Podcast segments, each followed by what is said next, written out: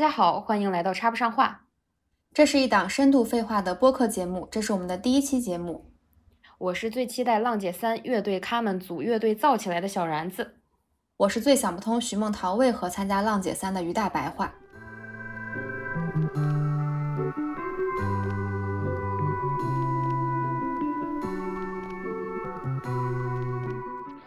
最近我和于大白话一起看了浪姐。对。嗯，因为我是可以说是一直跟着这个综艺节目，就是第从第一季看到的第三季，但是，呃，于大白话是属于，就是我就断断续续的看了几期出圈的那几期吧，是不是？对我对浪姐最最深刻的印象还停留在张雨绮，啊，那那那真的很很悠久了，张雨绮跟万茜，对。嗯，我们就近就聊一下，先聊一下浪姐第三季的这个呃成员好了。其实这个浪姐第三季的出圈，我是没想到是通过我们王心凌姐姐，这个我挺惊讶的。嗯，我对王心凌其实还停留在小的时候，微笑 Pasta，什么天国的嫁衣这一系列偶像剧。对对对，我也是。然后哎，我记得我对王心凌就是最后一部。影视作品是停留在就是他跟贺军翔演的那个《爱上扎美乐》哦，那个我没有看过哦，那个我好像看的是片段那种的，可能就是简单刷一刷短的那种片段。嗯，其实王心凌她不算是长在我审美上的人，但是我就是觉得她跟我记忆当中演偶像剧的那个她还是一个她。对，我觉得她没怎么变，就基本上可以说是。就是一就还是感觉像以前那样，就像是真的是被冻龄了一样。而且我觉得很神奇的是，就是嗯，比如说像王心凌，她中间有那么长一段时间都没有出现在大众的视线范围内，至少没有出现在我的视线内。但是她突然复出，然后又保持着特别高的专业的水准，这一点是我很佩服的。对，哎，其实我觉得《浪姐三》有一点就是让我。对王心凌感到惊艳，就是我没有想到她业务能力，就我只我是指唱歌方面的业务能力，就是这么强。嗯，因为我我我我小的时候对王心凌的印象真的就全都是她演的偶像剧。我是之前她刚开始就是呃前一阵特别火的时候，因为有很多公众号就是呃发出了她之前王心凌的履历呀，然后我才发现她原来之前也是一个就是唱歌这一块特别有成绩的一个人。哦，什么什么？比如他是获过奖是不是？金曲他是他发的什么哪个唱片是就是卖出了超级多张，然后在当时就已经算是很厉害的人。然后他后面就是因为被两个他的前男友然后屡次坑害，所以后面就。就沉寂了，因为她一直主打的就是那种，呃，比较纯洁，然后比较甜的那种甜心女孩嘛。然后她她的前男友们就爆出了，比如说她的不雅照，然后又说就是说她跟他们在一起的时候，就是第一个男朋友说跟她在一起的时候，发现她已经不是呃第一次了，然后她的形象就一落千丈啊！竟然还有这种事儿。对，她就然后第二个男朋友又又发出了她就是在家睡觉的时候的照片，但是其实我觉得这两件事情她的错都不在王心凌，嗯，就是都是她的前男友们的，但是后来就是因为这，因为我觉得那个年代跟那个时候好像娱乐圈对这些事情和大众对这些事情的接受程度是挺低的，嗯，但其实我并没有觉得就是内娱越来越就是观众们或者是说粉丝们对这件事情越来越包容，因为我觉得在。现在的内娱里面，你但凡爆出来一些，呃，就是爱豆的感情经历，或者是地下恋情什么的，就仍然是一个惊天动地的事情。对，这个其实是比较超出我的呃能力范围外的，因为我完全就是在我的盲区，因为我完全不明白，就是比如说他们偶像的这走偶像路线的这些人，他们是不允许有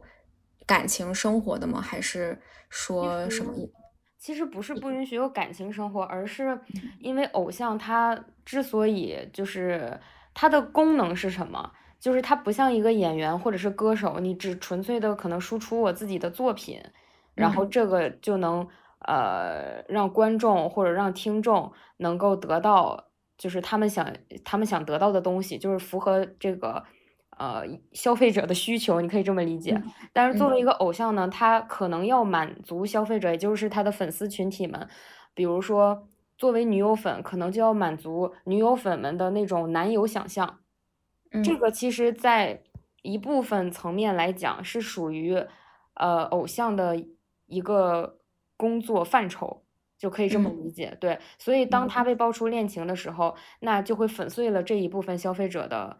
呃，这种这种幻想、憧憬和幻想，对对。那这样，那这种情况下，相当于你你你的用户体验就变差了呀，对吧？嗯，现在很多粉丝就是所谓的粉丝经济和粉丝文化嘛，其实你可以理解成这个一个市场里面的，呃，就是被服务者，其实反而是粉丝，对，而服务者是偶像。那服务者他爆出恋情了，就已经打破了他的这个呃服务的这种。对，我明白了，就是你的意思是说，呃，我我理解你的意思，就是他的偶像他有一个有一个功能，或者他有一个职责，就是去满足这些喜欢他的人的一种想象跟幻想。对。然后他如果去谈恋爱，或者他如果有自己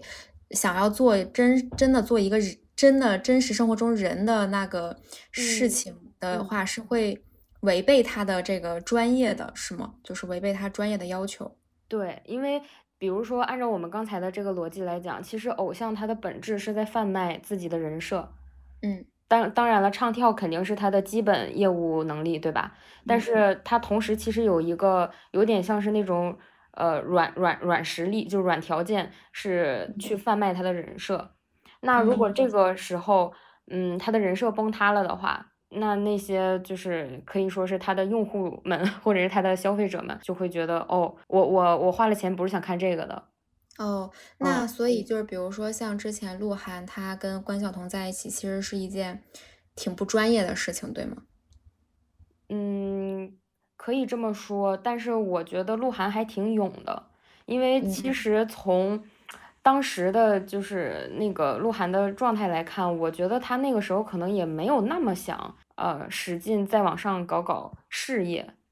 嗯，就可能对于当时公开呃恋情的那个鹿晗来讲，他和关晓彤之间的感情是要比他继续去贩卖他的这个单身人设要更重要的，所以他选择了去公开关系，呃，所以这也是为什么当时确实会有一部分粉丝，比如说脱粉，然后甚至是。呃，B 站什么的，我觉得是是是可以理解的，其实，嗯嗯，然后包括有的粉丝可能还会脱粉之后回踩，也也有这种行为，对，嗯，就是其实我这个人是一直秉承着专业的人要做专业的事儿，或者说把专业的事儿交给专业的人这样的一个呃做事的信条，其实我是很。很敬佩那些就是很专业的人，然后也觉得一个专业的人他应该做自己专业的事情的。嗯，就比如说我们第三季里面，我刚刚跟你讲，我觉得郑秀妍她就是一个很专业的一个，嗯呃，一个这样的形象。是，毕竟是 K-pop 应该是二代女团吧？应该是二代女团，就是少女时代嘛，他们当时当年可是真的是顶流。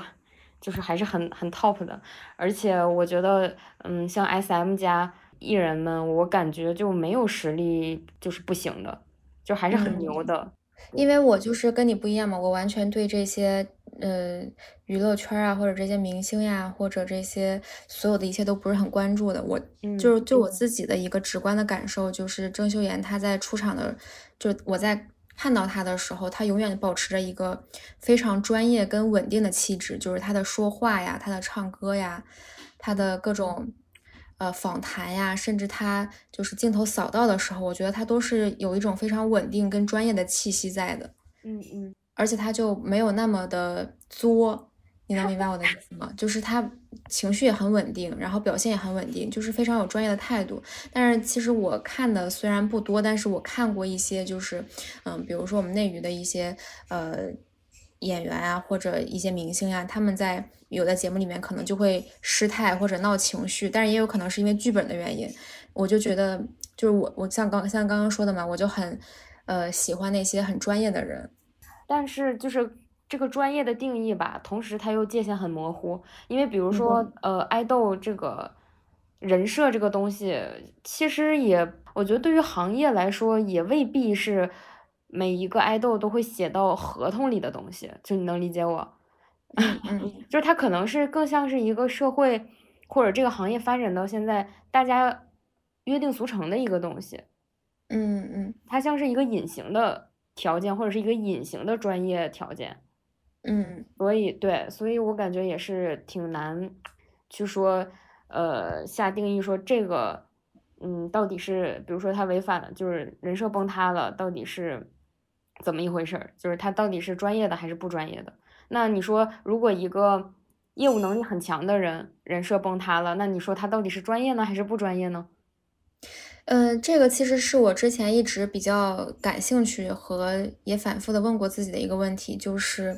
嗯，这个人的专业跟他的这个人的人品或者性格是不是相关的？就是你是不是能接受一个专业的人，他在专业能力上非常强，但是他专业以外是一个，比如说人品败坏、道德败坏的一个人？嗯。那你的答案是啥？我我之前我小的就是再往前几年，我是觉得我们看一个人的，呃，看一个人的时候就要只看他专业的这一面。如果他一个作者能写出很好的作品，或者一个歌手他可以唱出很好听的歌，然后一个画家可以可以创作出特别精美绝伦的艺术品，我觉得这就够了。但是我最近几年觉得，其实一个人的专业跟人品是没有办法区分的，就是。嗯，我觉得一个人他可以长久的立足，是靠他的人品和他的这个人的品格的。但是，就就不管他的专业程度，比如说再好，但他其实是一个呃道德极其败坏的一个人，我也没有办法尊重他。嗯，因为这个是我的一个想法。但是我其实问过好多人，然后大家的呃答案都不太一样。嗯，我是觉得，如果单纯的就是看看专业能力的话。可能我的呃观点是，它是可以和就是这个道德分开的，但是，呃，你要去考虑到一个因素，就是比如说一些公众人物，可能他们的职业范畴之内就含含就包含着他们的道德水平或者是道德规范问题，因为你是对社会可能影响力相对普通人而言是更大的，嗯，对，那么你的道德层面如果出现问题的话，可能。不只只是不只只是你个人道德的问题，它可能会影响到整个社会的风气，或者整个引起整个社会的讨论。对我觉得，那在这种时候的话，呃，你的道道德肯定是跟专业就是区分不开的，你你你不可能把他们就是拎得很轻的。我觉得这是不太可能的一件事情。嗯嗯，就是我之前，因为我之前是觉得是可以分开的嘛，直到有一次，我有一个朋友跟我讲说，他。因为我们是呃已经成年了，或者说已经独自生活过一段时间，然后自己有自己非常稳定的价值取向和呃各三观吧。但是其实更多的去追星的或者去很关注这些公众人物的这些人，他们往往是有很大一部分群体是，比如说未成年或者初高中生。我觉得他们是非常需要有一个。形象给他们去做指引和去呃成为他们榜样的，因为很多初高中生他们就是把这些明星当成他们人生的一个榜样。但是如果这些明星他们的呃道德是不好的，或者他们作为公众人物的形象是有呃缺损的，我觉得是会对我们的下一代或者是我们我们的这个社会的整个风气造成非常不好的影响。这个是我觉得。嗯，所有的公众人物吧，至少他出现在大家大众的视视线范围内的时候，是要完全保证着他们正面的一个形象的。嗯，对。然后我们说的有点远，对不对？没事儿，我们本身也是一个深度废话的节目。对。然后我们就拉回来，就是你在这第第三季里面，你比较喜欢的人都是谁呀？我比较喜欢，我很喜欢刘恋，还有赵梦。嗯，为什么呢？嗯，因为我是我是我是乐队咖，我会先天的，就是对，比如说我我我比较欣赏的乐队的乐手或者是成员有一些滤镜吧，我觉得。嗯，你能给我就是简单的介绍一下他俩吗？因为我完全不懂，不认识他们两个，在这个这个节目之前。哦，呃，之前爱奇艺有一个就是也是挺火的一个呃综艺节目叫《乐队的夏天》，你听过吗？我知道。嗯，像赵梦所在的新裤子乐队和刘恋所在的那个 Mr. Miss 这两个乐队都是在呃乐队的夏天第一季中出演了。对，嗯，我之前就觉得米未真的是一个很很牛批的一家公司呀。嗯，其实可能对于很多人来说，这个乐队它其实是一个很小众的一个文化体系。就比如说，就是像 live house 呀，或者是音乐节，它是少部分人的，就是一小部分年轻人的狂欢，就可以这么理解。对，嗯。但是我为什么觉得米未很牛呢？就是他呃试图就是把把这种小众文化放到一个流行的大众的舞台上，试图去打破这样的圈层，然后从而引起更高的一个热度或者是话题讨论度也好。就总之，最后的受益者肯定是他们嘛，对吧？嗯，我觉得就还是挺挺挺有意思的。我好像没也没太关注过，就是是否是 借鉴了其他国家的综艺这样。哦，这个就可以先不谈了。对，然后我们再回归到赵梦和刘恋这两个人身上吧。嗯，赵梦所在的那个新裤子乐队，呃，你肯定听过新裤子乐队的歌。对，说对，就是你要跳舞吗？就是当时很很火的嘛。对，嗯，还有什么那个？别问我什么是 disco，当时也算是红极一时的吧。对，然后我是觉得，任何就是能把一门乐器玩的很好的人都值得我敬佩。我我我非常认同，因为我觉得范式能在音乐方面，不管是乐队还是哪怕他唱的很好听，或者跳舞跳的很好，都很值得我敬佩。因为我就是完全对音乐一窍不通的人。嗯，你你也不用这么谦虚吧，一窍不通，咱就是说平时也会听听音乐啥的，是不？嗯，对对，好坏是有自己的判断，但是非常的不专业。嗯呃，我觉得这个没啥专不专业的，我一直觉得艺术它本身就是没有客观标准的，就是一一个呃就是艺术类的作品，它但凡是能打动能打动一个人，我觉得那对于这个艺术作品来讲，它也是成就是有有所自己有自己的价值的。就它不太像是一个商品，它会有一个客观的明码标价。但是我觉得，就是艺术作品，它更多的是提给人们提供情绪价值。那但凡是有人能够从中获取到情绪价值，那它就是有价值的，就可以这么理解吧？我觉得，所以也不分好坏什么的。我觉得在我这儿，在我这儿，而且也不太分高贵或者是低俗。对，因为不是有个词儿叫雅俗共赏吗？嗯。对，就是这个东西很玄妙啦，就是看每个人的喜好以及每个人的嗯欣赏角度。对，对我觉得艺术这个大的范畴对人类其实是特别呃重要的存在。我不知道我之前跟没跟你讲过，我觉得如果这个社会上、这个世界上没有艺术的话，我们的生活会变得特别的灰暗和无聊。嗯，我觉得。就是你，你每天沉浸在这些生活的琐事之余，一定要有一个时间是去给自己，呃，精神上一个补给的。然后我觉得，在这个精神上补给的这一方面，艺术就是精神补给的最重要的一大块儿。嗯，我非常赞同你的这个观点。因为虽然我有的时候，比如说我对音乐一窍不通，但是。其实啊，就是我在疫情期间有过一段时间在家特别的沮丧跟悲伤，就是武汉刚刚疫情的时候，我觉得整个社会或者整个世界都沦陷了。但是有一天我突然听到了贝多芬，然后我我那个时候我真的就是第一次，或者说印象里面很少有真的听音乐听哭了的时候。然后那个时候我就会觉得说音乐是有一一股巨大的力量的，它就是会在，呃。人的不管是你开心也好，或者是你难过也好的时候，给你给你情绪上的共鸣，或者让你的情情绪有一个宣泄的出口。嗯，然后那个时候我还我还记得我发过一条微博，我说这个人类所有的情绪都有被音乐。恰当的表达过吗？就是我，我就很想知道，是不是我们每一种情绪，其实它都有前人或者呃去写过一些歌啊，或者做过一些曲啊，去表达我们人类的这些情绪。因为我觉得，如真的就是那些音乐，它虽然就只是一些音符，但是它真的可以让你的情绪跟它有产生一种很奇妙的共鸣和连接。嗯。这个就是它的玄妙之处嘛，就像你说的，呃，我觉得它首先肯定是没办法统计是否所有的情绪都是被创作出来过的，就是在音乐领域方面。但是我觉得很有意思的一点就是，作为音乐的接收者，也就是我们这些听众来讲，我们可以任意的去赋予一段音乐就是什么样的情绪，但凡是我们可以共共情到的，那么。无论就是这个这一段音乐的创作者，他当时是抱着什么样的，嗯，怀着什么样的呃目的或者是心情去创作它的，呃，去去创作它，但是我们接收者感受到了，那它就是存在的。对，嗯，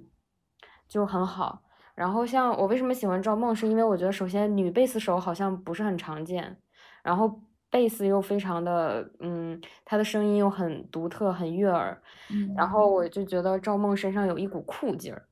他的那种叛逆是你你可以发现，就是他很坚定，同时他又很很始终如一的叛逆着。嗯嗯，所以就这股劲儿，我觉得就是就那种劲儿劲儿的那股劲儿，我就觉得很酷，然后我就很喜欢，而且本身，嗯，新裤子的。歌我也觉得，呃，平时有在听，虽然听的不多，但是也是，呃，我觉得挺能，挺能给我带来一些比较正向的，呃，就是这个情绪情绪价值的。然后我就一直对新裤子的观感也很好，而且我觉得彭磊和庞宽也非常有趣的人，也是非常有趣的人。就之前，哎，彭磊你知道吧？就是可可可心一家人，就是他画的，嗯，就是他参与创作的，然后。之前第一季的时候，新裤子也来浪姐，就是有点像是一个环节，是帮帮唱，就合作舞台的那种环节。嗯嗯，我不知道你有没有印象。嗯，你说。对，然后当时就是在采访，就是有点像是单独采访那个新裤子的时候，彭磊就说说，就是他他特别有意思，他就说，嗯，这个节目真的就是还挺好的，因为。因为一些措施，所以就不会出现舞台上面的失误，比如说走音啊、跑调啊这种。你听懂了？我听懂了。那就是我刚刚问你的，就是刚刚看的时候问你的嘛。我说他们是真唱还是假唱？对，嗯，他们挺明显的，我觉得就是还是假唱的，也是挺明显的。但是可能这个综艺它的核心也不在于唱唱跳的这种真实的能业务能力，它。它反而一直在宣扬的是乘风破浪、突破自我，然后打破这个打破对年龄或者对能力的这种偏见。他一直宣扬的是这样的一个一个一个一个主题吧，我觉得，嗯，所以可能就是这样看下来，我觉得我也是能也能接受。然后，但是好像他们拿着手麦的那种歌手，就像谭维维、王心凌啊，就是那英啊什么的，他们应该是真唱，因为好像第二季杨丞琳也是真唱，好像。嗯，其实我不太不太理，我刚开始的时候不太能理解，就是为什么要假唱？因为我记得第一季的时候是会有那种，比如说这个姐姐不会跳舞，然后她在跳舞上突破自己，或者这个姐姐不会唱歌，然后在唱歌上突破自己。可是我觉得我最近在看第三季嘛，然后我就觉得她刚一出场的时候就是假唱，然后很明显的假唱，我就。怀疑自我就不敢相信他，难道能怎么能假的这么假？我一直以为是我电脑出现了什么问题。然后当我知道他或许不是真唱以后，我就觉得说，那这个呃节目它的意义在哪呢？就是一些很精美的舞台，然后很漂亮的一个姐姐站在那里，然后做一些动作呀或者怎么样的。就其实我是有点失望的，或者说他并没有达到我对他的一个期待。不过他作为一个。比如说，大家一起看，然后吐吐槽、聊聊天儿，这样的一个工具和媒介来说，我觉得它还是不错的。嗯，我是觉得，之所以节目组就是要用这种就是提前录制的方式进行播出，他可能也是想保证舞台的完整性。因为说句实话，可能跨行的姐姐们太多了，你确实在能力上可能对于一些姐姐来讲吧，嗯，如果要是真唱的话。可能舞台的 完整性就会被破坏了，或者是不会达到一个预期的效果。然后，反正这个节目可能它包装，就像我刚才说的，它的核心目的不是在于就是这些唱跳演、唱跳表演这三种能力的竞技上，而是在于一个嗯突破自我，然后展现自我吧，就是可以这么理解，对不对？的一个一个核心的主题，嗯，所以可能。我我觉得可能也是考虑到，嗯，观众的这个观看体验，所以就是，嗯，所以就这样了，嗯。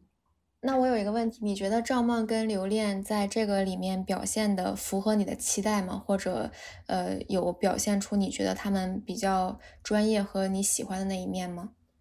我觉得是有的，但是我的期待还没到。就是我觉得是有什么呢？是有看到他们俩确实是很优秀，的确是很优秀。包括比如说赵梦的初舞台，我觉得哇，那就很燥啊！我觉得就是好像瞬间就是来到了一个 live house，然后就是呃不停的去就跟着现场去去摇啊，去喊啊，去激动啊，去释放情绪啊，去这个对，去宣泄自己的青春，就类似这个意思。对，我觉得就就整个。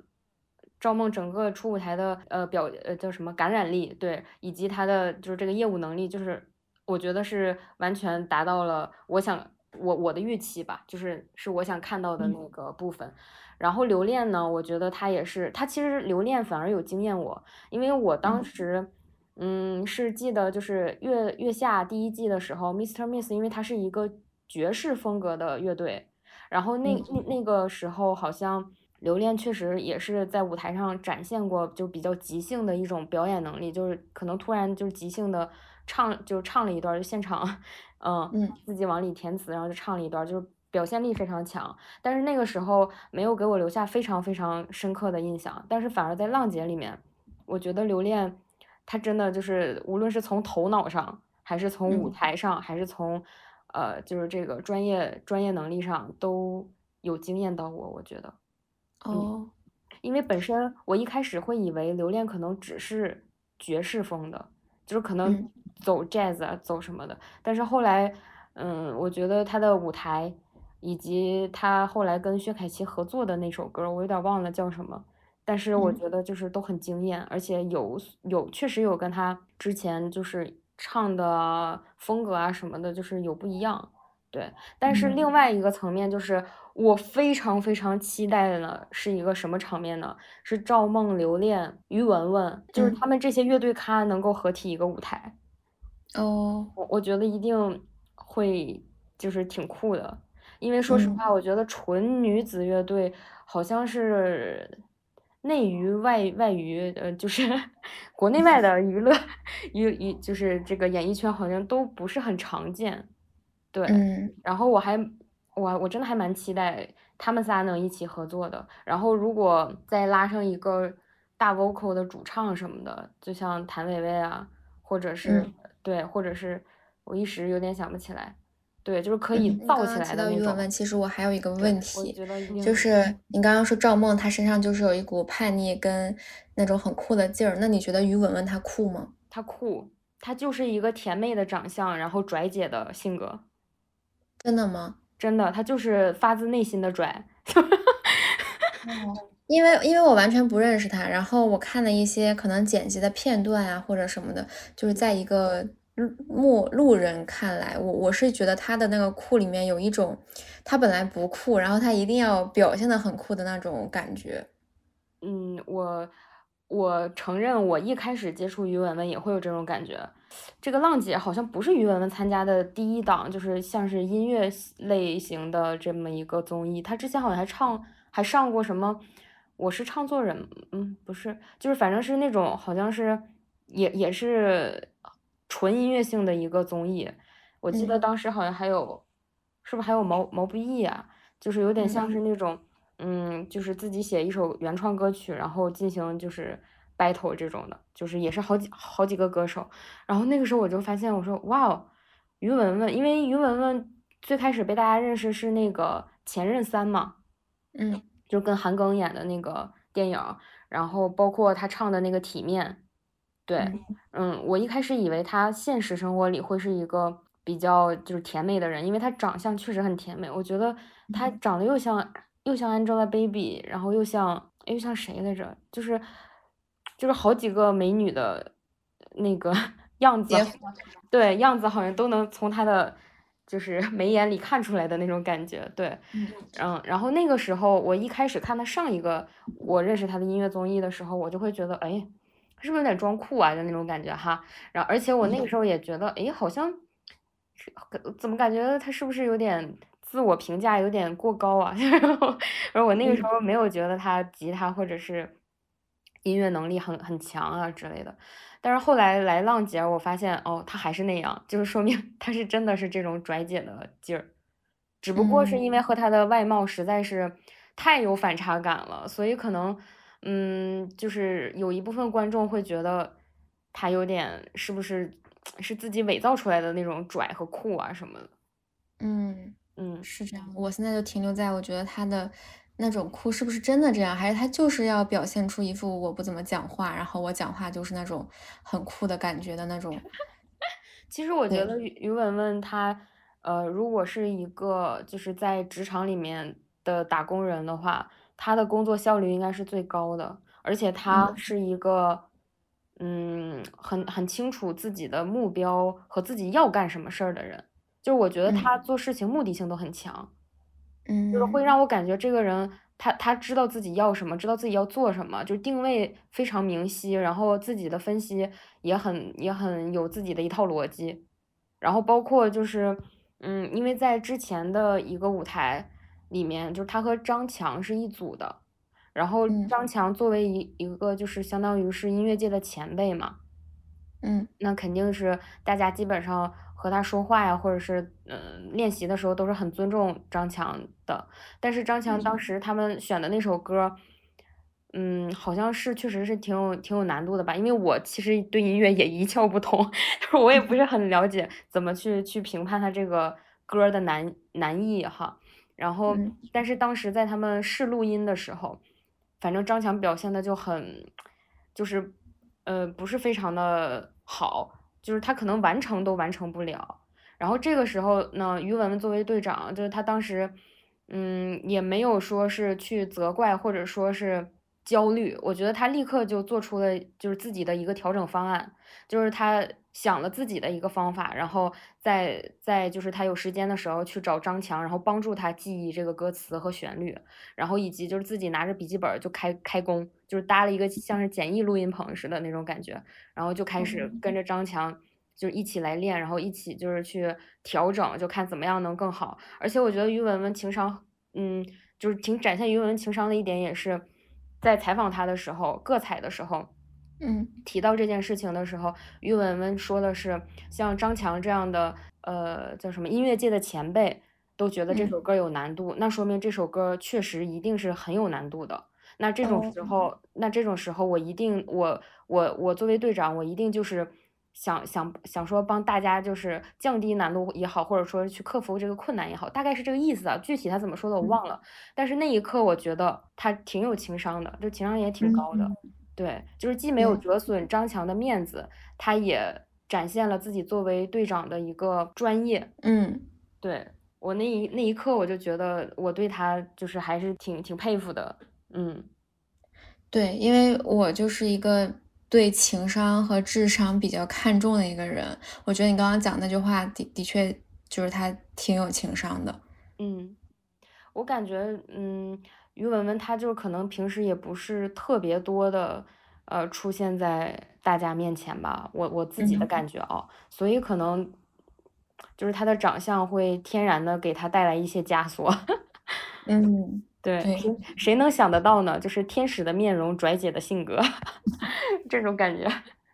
对，然后还有就是你你嗯，这个第三季里面，我觉得还有比较让我记忆点很深的是那个阿 sa 跟阿娇。嗯，twins。我我觉得我之前一直都没有办法 get 到阿娇的长相，其实。啊，我一开始的时候我就觉得 twins 里面阿娇更好看，但是。但是我不知道为什么，好像就是咱们小呃，就是在年纪再小一点的时候，好像阿 sa 更火。对我小的时候也觉得阿 sa 更好看，然后我就是不太知道阿娇好在好看在哪里。我其实都不觉得他们两个好看，但只是如果非要选出来一个的话，我觉得阿 sa 还挺好看的。可是，呃，这这一次就是第三季的时候，我觉得阿娇是真的好美。然后我还刷到一些她之前的。就是她之前神颜时候的微微博的那个动图和照片，我觉得她的确挺好看的。然后她其实之前有过，呃，其他的节目，还是说刚开始的时候，就是有几个其实挺胖的嘛。然后最近就又瘦回来了。然后我觉得的确还挺好看的。嗯，然后我觉得这个里面另外就是非常长长在我的审美点上的是张丽。嗯嗯，同意。就是。我其实每一次看到张丽，我都觉得她特别的有那种御姐的气质跟范儿，而且整个人又很可爱。然后她的长相又是那种很丰、很丰富的长相，你能明白我的意思吗？就是他长得很大气，然后他的每一个五官都很，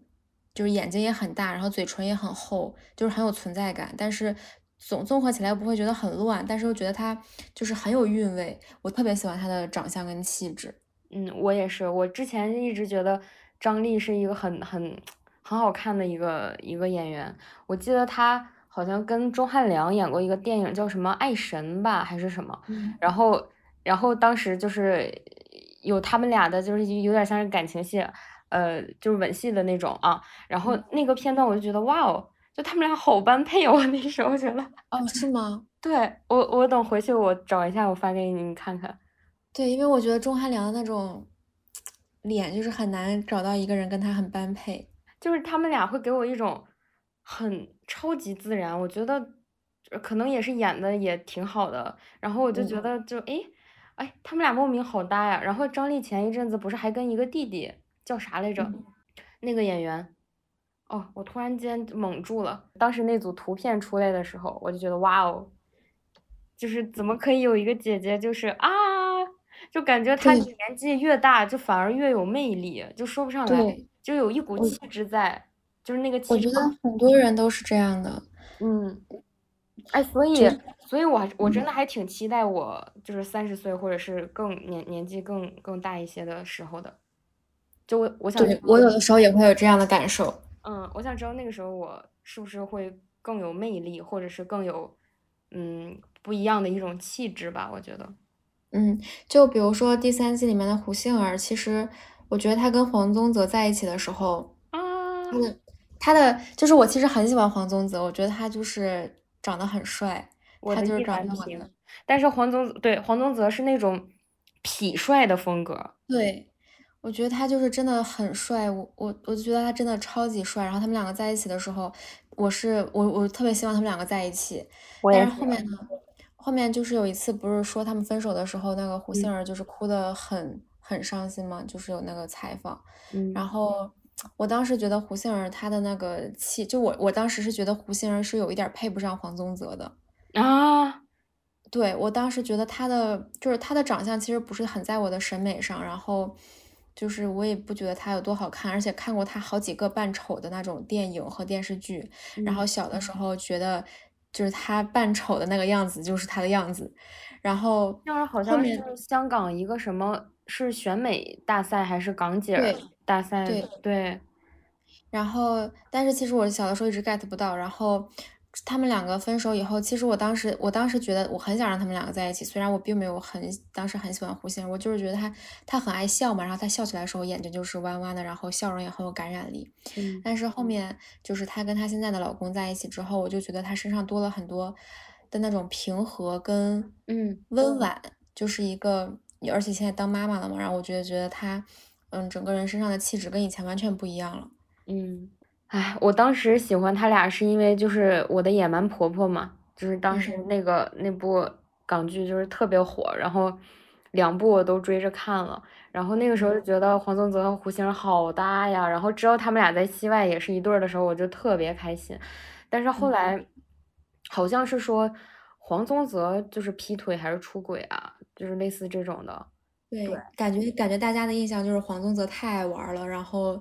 又不给就胡杏儿跟他在一起那么久，然后又不跟他结婚，好多人都说，但凡这在一起的七年还是多少年，说里面但凡有一次黄宗泽提了求婚，胡杏儿都会答应他。嗯，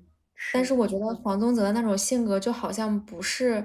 呃，会安定下来结婚的，或者说不是会就是轻易的安定下来，肯定是会经历一些什么事情，然后才会浪子回头的那个感觉。不会，胡杏儿就是他经历的那个事情吧？虐呀，怎么回事？我已经脑补出来一个。不不过黄豆豆现在不是也没有结婚吗？我觉得这才是最虐的吧。我觉得婚姻这个东西吧，其实也是大家对很多我们自己很期待的 CP 他们的一个期待。或许人家不结婚也过得很快乐。或许结婚了又过得没有那么快乐，也说不准。就是就是我现在就是一保持着一种对我自己喜欢的人或者欣赏的人，只要他自己幸福，他自己开心，他自己可以做自己的决定，不管结果是什么样，我都很祝福他，然后也很支持他。嗯，对我也是，我就觉得，嗯，胡杏儿就是结婚了，就跟现在老公结婚了之后，嗯，整个人像是更更开心了，就说不上来，的身上。笼罩着一股就是那种喜气，就是感觉很快乐，而且是发自内心的那种。而且我觉得他现在，嗯，我不知道他之前是是不是呃自信的，但我觉得他现在就是很自信。对我也有这种感觉，我觉得他现在每一次出场都真的很优雅，然后很整个人身上就会散发出一种光芒。但是这些是我在他我小的时候看那些他的电视剧或者他的采访是看不到的，嗯，这可能也需要岁月的这个磨练或者是对，所以我觉得或许我们到三十岁或者四十岁的时候，我们也会摆脱一些稚气，然后呃稚嫩的那个稚，摆脱一些稚气，然后变得更成熟和更平和。嗯，对，没错。另外就是这个第三季里面，我还有一个人比较感兴趣吧，就是徐梦桃。嗯，因为其实我刚开始看的时候，我我不认识他，然后就是我我完全不知道他是谁。然后后面就是我当时跟我男朋友一起看的嘛，然后他就说就是这个滑雪冠军嘛，然后我才想起来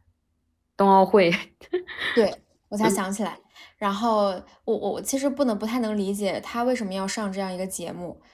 就是我除了，比如说他想转行圈钱，也不能说圈钱，比如说他想转行赚钱，然后进娱乐圈，就是我不知道他为什么要参加这个节目。嗯，我我我也不是非常的理解，因为对于我来讲，我一直觉得奥运冠军是，就是是另一个世界，就是。对，我觉得奥运冠军他比一个明星或者比什么，他更让我从内心里佩服。对，因为我觉得他们是经历了大量长期的非人的训练，跟超强的意志力，以及天时地利人和，才能拿到那个那个金牌。嗯，而且我觉得就是对于，就像你说的，嗯，可能是就是体体育体育冠军们对来说，因为他们。嗯，日复一日的，基本上都是在训练，所以我一直，而且他们的目标是非常，呃，简单而明确的，就是夺冠，对吧？就是我觉得每每一个每一位体育健儿，他们的就是目标就可以说就非常的简洁明了，对，所以我就觉得相对来说，呃，体育界的这一部分。呃，人尤其是拿过成绩或者成绩比较好的这一部分人，就是他们可能相对来讲就是更，嗯，没有那么社会，就是他们更简单、更纯粹，就是我会有一种这种这种感觉啊，就可可能也不太客观了，就，但是我同时我又觉得，就是娱乐圈是一个很复杂的地方，就是，就。就充斥着各种人情世故，然后这种这种人情冷暖，你知道吗？所以当时我就记得第一期的时候，我就明显感觉到徐梦桃，她好真挚，好真诚，好纯粹，好朴实。然后其他人都显得那么的，就是就是她和其他人就感觉对格格不入的那种感觉，你知道吗？就是其他姐姐啊那种社交场合的寒暄。那种 social 的那种微笑，你就你能理解我吗？我明白，我明白。对，然后那一瞬间，我就感觉徐梦桃像是一个，嗯，骑着一匹白马，世界的，对，骑着一匹白马，然后闯闯入到一个像是那种什么什么星球的一个人 人，然后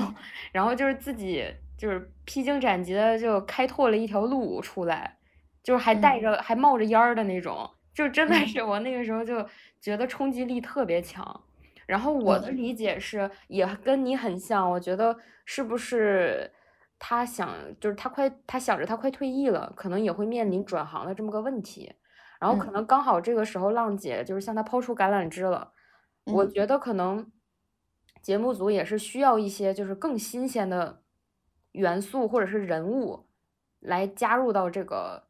节目里面的，就是他可能会成为一个更更创新的这么一个点，也也能成为一种看点吧，就可以可以这么理解。对对对，因为我觉得它确实浪姐做到第三季说不上来，就感觉有一些疲软了。嗯，对，效果上或者是整个的那种话题度和热度上，好像都都是慢慢在走下坡路，就是感觉没有第一季冲击力那么强。嗯嗯，可能这个也是节目组的一个考量。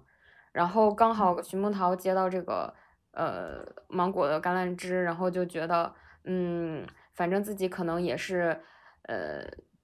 就是做了一辈子的体育事业嘛，对吧？然后另一个就是他可能也面临着退役转行的这么一个问题。但其实我发现啊，体育明星挺多人退役转行都是就是走向了娱乐圈的。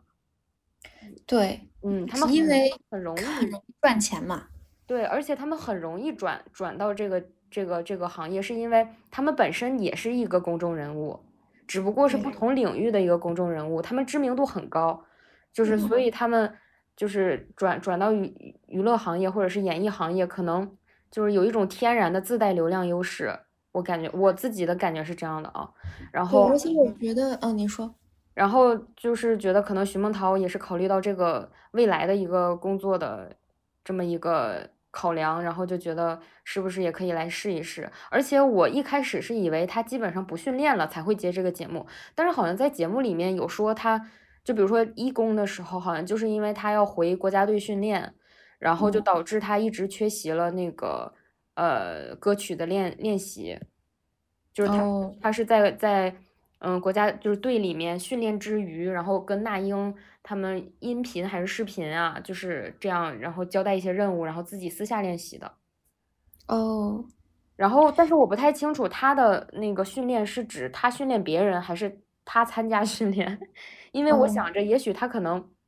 因为他是队长嘛，就是他可能也是，呃，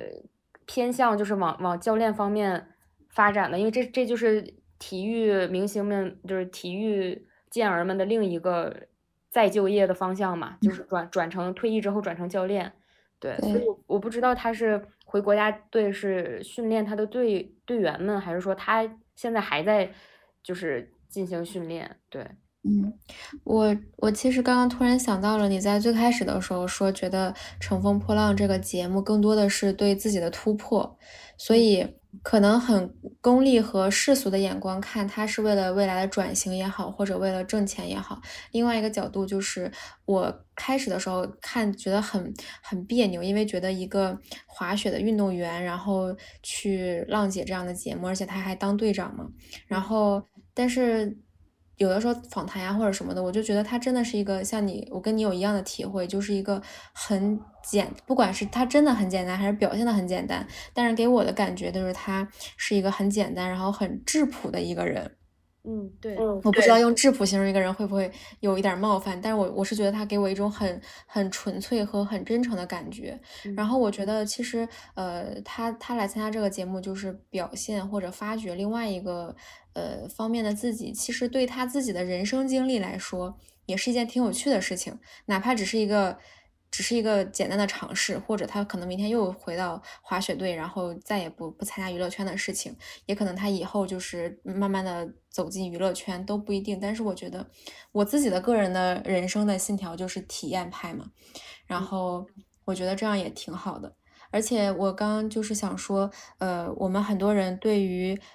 体育明星或者这些体育运动员，他们转来娱乐圈，然后参加综艺，很感兴趣。我觉得会不会是因为人天生是有一种窥探欲的？我们其实是很好奇这些体育明星或者体育运动员他们的真实的生活，或者说他们除了在奖牌的拿奖牌或者比赛，然后站在领奖台上的那一面以外，他作为一个真实的人的另一面。虽然或许我们在这些综艺当中也不一定能看到他真实的他，但是至少我们可以看到他的另一面，这就是会满足，至少会满足我的一种，嗯，对他们的好奇也好，或者窥探也好，对我是这样的感觉。所以我有的时候也很感兴趣，比如说像张继科，然后像田亮，还有那个呃邹市明，就是他们三个我都看过他们的各种各样的节目，然后我觉得还蛮有意思的，其实。是，嗯，我觉得你说的对，就是人都是有窥探欲的，而且这些体育运动员们还是冠军，还是世界冠军或者奥运冠军，就这种成就就更加的让，呃，让大家就是天然的对他们会更加的好奇，我觉得。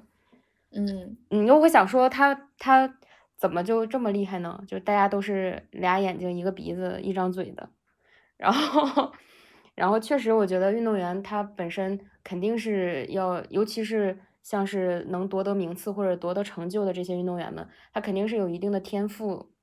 在的。对对对，这个天赋是基础，然后其次是肯定是更加努力的那种后天的训练。就是首先这种训练的强度或者是难度来讲，就不是常人所能所能就是经受的吧？我觉得，嗯，对，所以就这种了不起的人出现在公众的视野的时候，往往就是肯定会吸引很更多的目光。我感觉，嗯嗯，对，或者我觉得可能人天生也是慕强的，就是对于我我不知道这样是不是就是。哈哈，就是就是莫名其妙的就开始，就就代表了人类，我就可能不太好，但是我觉得可能有一部分人吧，他可能也是慕慕强的，就会觉得有的人，嗯，在某一方面或者某一个领域成就很显著、很卓越，他们就会觉得哇，就是很厉害，我我就是喜欢他，对，就是。所以这个让我想到刚刚我们两个聊到的，就是我们其实。你刚刚说嘛，我们其实内内心里都是更喜欢，就是他的实力或者他的内在超过他的外在。嗯嗯，我同意。我觉得这个是咱们俩就是审美上面 就很趋同的点。对对对对。因为我是觉得，嗯，很多比如说外在的长相呀或者身材呀，一半是呃绝大一半绝大。部分是老天给的或者爹妈给的，嗯，但是另一半就是自己的努力，当然也有，但是可能你的内在就是不光是你的专业呀，甚至是你的人品啊、性格呀，其实很多都是自己决定的。嗯，我是很我是很就是尊重和欣赏那些靠自己的努力打拼出自己的一番天地的人的。嗯，对。